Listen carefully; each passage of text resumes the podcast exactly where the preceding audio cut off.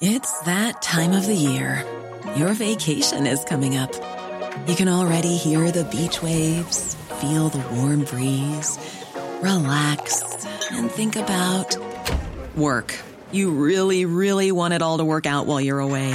Monday.com gives you and the team that peace of mind.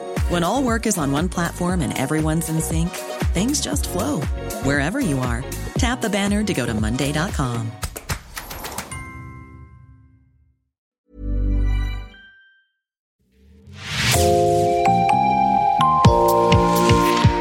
Bonjour et bienvenue dans l'actu dans la poche, le podcast quotidien d'actualité du Grand Sud-Ouest, signé Podcasting.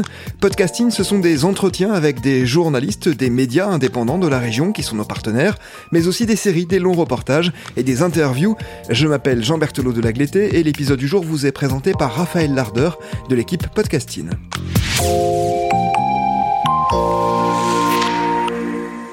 Une fine pluie tombe sur les petites cabanes en bois et sur les caravanes. La terre s'est rapidement transformée en boue. Le ciel est gris. Des poussettes désarticulées, des frigos rouillés et des carcasses de voitures jonchent le sol. De la fumée s'échappe d'un des baraquements. À l'intérieur, des enfants jouent, habillés dans des pyjamas roses.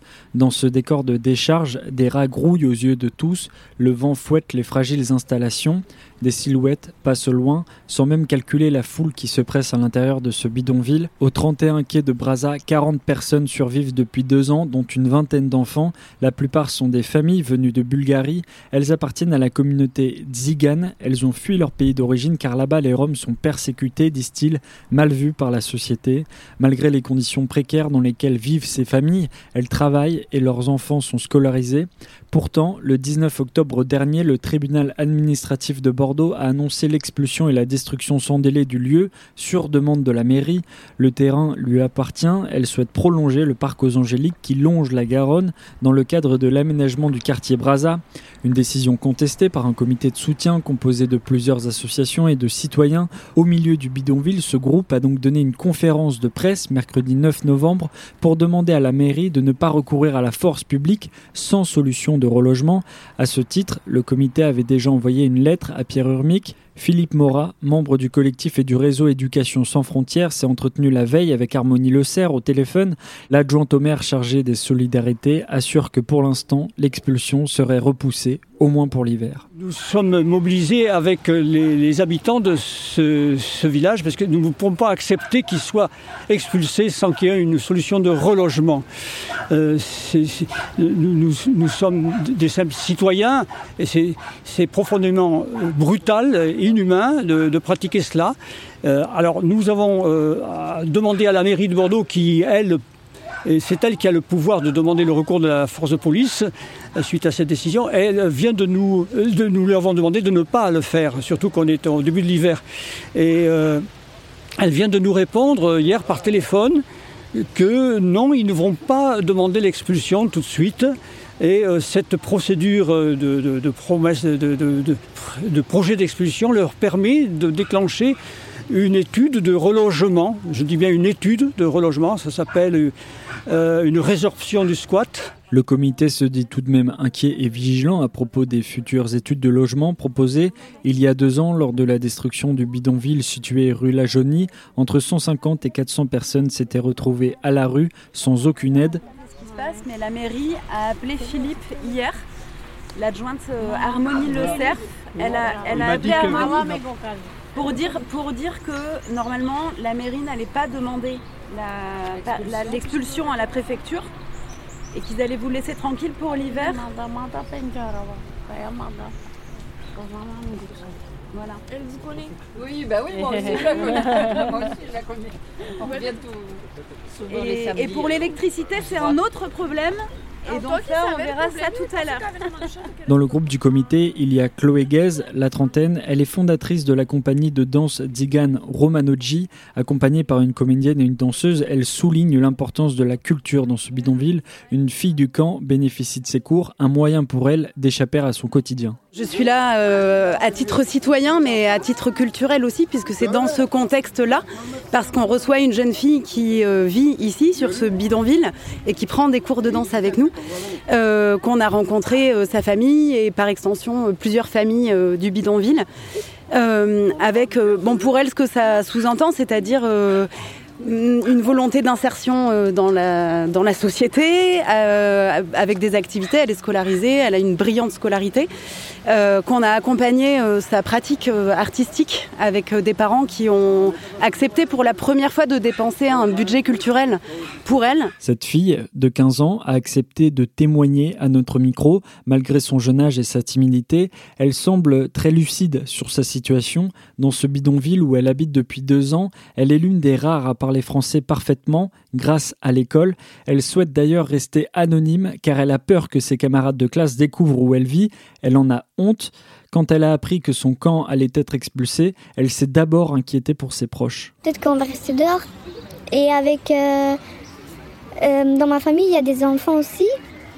Et j'ai peur euh, pour nous tous en fait. Pas que pour ma famille, pour toutes les familles. C'est pour ça que je stresse beaucoup. Parce que si on se fait euh, jeter d'ici, ben, expulser, ben, euh, on n'a pas où aller. Après la conférence de presse, la jeune fille prépare ses affaires pour partir à son cours de danse. C'est un moment pour décompresser, s'évader un peu et reprendre confiance. Parce que j'aime beaucoup la danse. Euh, et en plus, c'est une danse tigane, comme moi. J'étais en tigane, c'est la même chose à peu près.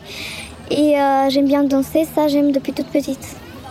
Parce qu'en fait au début, moi je suis arrivée au cours de danse à la fin de l'année, deux mois avant la fin de l'année.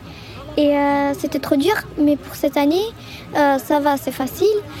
Et je pense que je pourrais y arriver parce qu'au début je pensais que j'avais pas confiance en moi, du coup je pensais que j'allais pas y arriver à savoir faire la danse.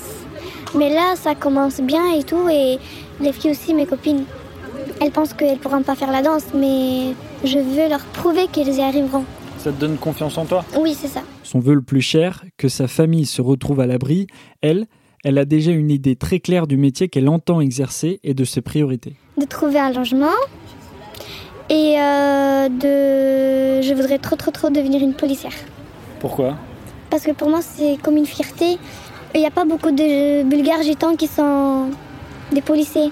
Il n'y en a presque pas. Deux membres du comité emmènent en voiture la fille à son cours de danse à côté d'une caravane pas loin de l'entrée du camp. Thor, 26 ans, est stressé. Ce tatoueur est mécanicien et père de deux filles de 4 et 7 ans. Euh, quand, on a, appris qu'on va être expulsé, on était tous stressés parce que euh, on sait qu'on va se retrouver ben, sur la route. On a des petits enfants qui vont à l'école. Euh, il y a des gens qui travaillent. Et ben, du coup, si on est dégagé, si on est dehors, on ne pourra pas ramener déjà les enfants à l'école parce qu'on va être occupé déjà de chercher un nouvel endroit. On va pas pouvoir aller aussi au travail. on, aimerait bien trouver un logement normal, vous savez, comme vous, dans un appart et tout, euh, pour être, pour faire une vie euh, meilleure que celle-là. On va pas, Normalement, on ne va pas rester ici, mais on n'a pas d'autre choix pour l'instant. La mairie de Bordeaux a donc prévu de réaliser un diagnostic des solutions pour accompagner les Roms vers des solutions de logement. De son côté, le comité de soutien dit prendre acte de cette promesse tout en assurant maintenir la mobilisation et sa vigilance. Bernie Catalagude de l'association Bienvenue aux réfugiés rappelle que d'autres bidonvilles se retrouvent dans la même situation. C'est un exemple parmi tant d'autres, hein, euh, puisqu'il y a... Euh, euh, une, dizaine de bidonvilles sur Bordeaux Métropole euh, qui, euh, qui regroupent des populations bulgares et roumaines, turcophones ou pas. Et ce sont des personnes, alors la particularité de ces personnes, c'est qu'elles sont de la communauté européenne, qu'elles travaillent parfois très souvent, on va dire euh, euh, de façon euh, saisonnière, par les vendanges, les champignons, enfin voilà. Mais ici, ce qu'on peut constater, c'est que c'est des personnes, la majorité sont quand même permanentes, c'est-à-dire qu'elles restent toute l'année ici et que elles sont, elles ont des, elles justifient de bulletins de salaire, etc. Et donc elles peuvent être autonome euh, pour euh, se payer un logement qu'elle réclame depuis des années. Alors que les températures hivernales arrivent à Bordeaux, le comité de soutien a réussi à rétablir l'électricité dans le campement. Des plaids en laine ont aussi été distribués. Même si les conditions de logement sont difficiles, c'est toujours mieux que d'être à la rue, affirment les habitants de ce bidonville. D'ici quelques mois, tous espèrent trouver une solution de logement pérenne. Merci Raphaël Larder. C'est la fin de cet épisode de podcasting. Merci d'avoir écouté. Réalisation Olivier Duval, rédaction en chef Anne-Charlotte Delange, production Sophie Bougnot, Clara Echari, Myrène Garaïco-Echea, Inès Chiari, Raphaël Larder et Marion Ruot. Coordination éditoriale et programmation musicale Gabriel Taïeb.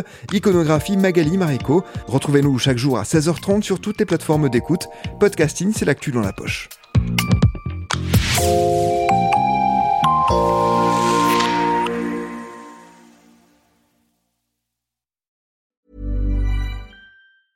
A lot can happen in three years, like a chatbot may be your new best friend. But what won't change? Needing health insurance. United Healthcare Tri Term Medical Plans, underwritten by Golden Rule Insurance Company, offer flexible, budget friendly coverage that lasts nearly three years in some states. Learn more at uh1.com.